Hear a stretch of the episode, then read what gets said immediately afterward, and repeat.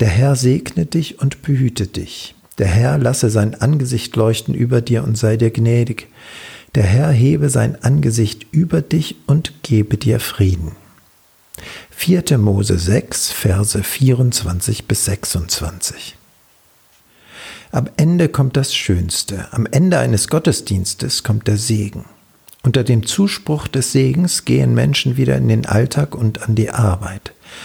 Es ist ein beglückender Moment im Pfarrerleben, Segen zuzusprechen. Jemanden segnen heißt, einem Menschen etwas zuzutrauen, auch wider allen Augenschein und gegen jede Prognose.